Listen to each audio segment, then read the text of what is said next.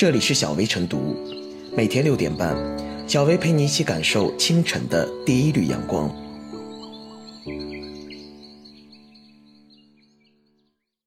本期导言：最近一篇公众号文章，摩拜创始人套现十五亿，你的同龄人正在抛弃你，在朋友圈刷屏。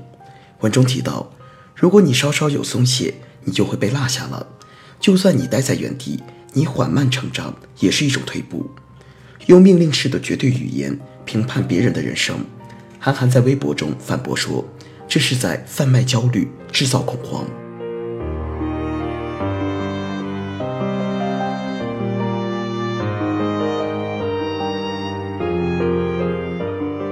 同龄人正抛弃你，是在兜售情绪主义。自媒体时代，信息零碎杂乱。标题吸引眼球，成为自媒体工作者提高信息点击率的一大法宝。为了吸引公众眼球，刻意放大某个细节、个案，甚至歪曲事实，成为一种自媒体信息加工方式。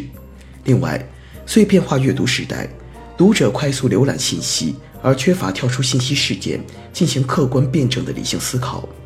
在理性思考缺位的快速碎片化阅读中，情绪的火药被点燃。以偏概全式的偏激挤占客观全面式的理性，于是不动脑子的情绪化呐喊、口水战在网络蔓延。应该说，此篇公众号文章很好的做到了标题吸引眼球、刻意放大个案。更为重要的是，它戳中了国民奋斗中的无力感，打破了佛系生活中的安全感，煽动了阶层对抗中的不公情绪。朝九晚五式的一地鸡毛生活，看不到未来的光芒。得过且过的自我安慰时的伤疤被人揭开，贫富分化的裂口越来越大，无力、不公、嫉妒，亦或迷茫、愤青等各种情绪点燃并蔓延开来。可是，我们真正认清摩拜创始人套现十五亿的新闻事实了吗？我们真正了解摩拜创始人胡伟伟的创业背景和创业过程吗？我们真正认识自我的理想、性格、能力以及人生观、价值观吗？如果我们跳出时间看待此事及此篇推文，归根结底，这还是一个价值观的问题。究竟什么是有价值的人生？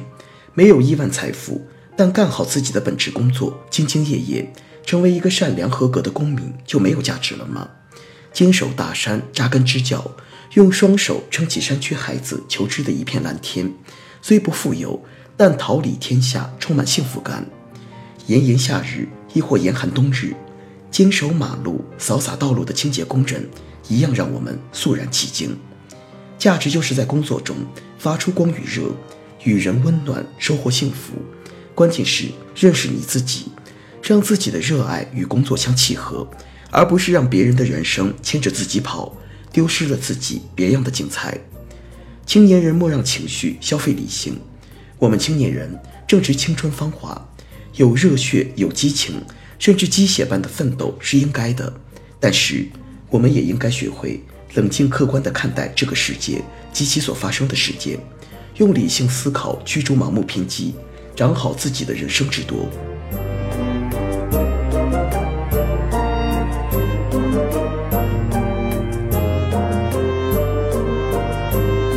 同龄人抛弃论，无非是一惊一乍的震惊题。这篇文章说，仅仅三年。胡伟伟通过这次收购，可能从中套现十五亿元以上。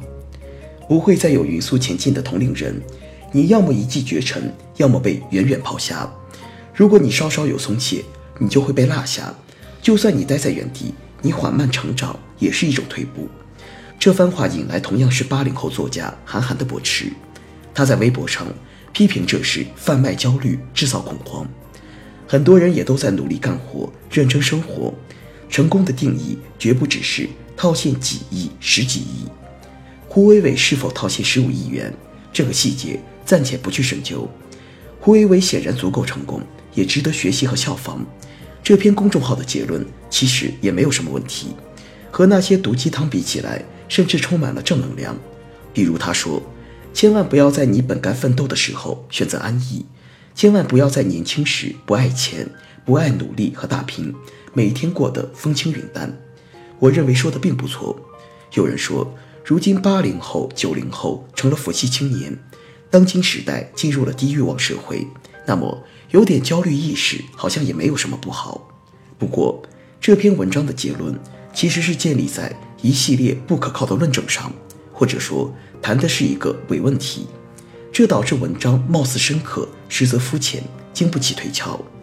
文章通篇的意思是，胡伟伟用三年赚了十五个亿，而你没有做到，所以作为同龄人的你很失败。换句话来说，如果你不够成功，就意味着你被同龄人抛弃了。套用这个逻辑的话，这世界将满是被时代抛弃的失败者，包括胡伟伟在内。就说八零后吧，胡伟伟的十五个亿，与大他一岁的碧桂园董事局副主席杨惠妍个人拥有的财富一千六百亿元相比，简直就是个不折不扣的失败者。有人可能会说，杨惠妍的财富来自于家族继承。国内还有许多知名的八零后富豪，比如滴滴出行创始人程维、大疆科技创始人汪涛、今日头条创始人张一鸣，哪个不是叱咤风云的商界人物？哪个不是拥有数百亿资产？人们还可以用这种逻辑，在六零后、七零后乃至九零后中进行对比。那么，到底是谁抛弃了谁呢？这种推至极端的财富对比，除了人为打造一条鄙视链，谈不上有多大的意义。回到韩寒所说的，成功的定义并不只有财富和权利，而在于个人怎么看待成功，以及怎么去追求成功。说到这个层面，个中道理其实一点也不玄虚，无非是一种正常的生活哲学。说这篇公号文贩卖焦虑可能有点过了，但不得不说，在自媒体时代，我们的情绪经常会被类似论调左右，而认真琢磨，这无非是一惊一乍的震惊体罢了。只要多一份清醒，用常识就可以戳穿这种文字游戏。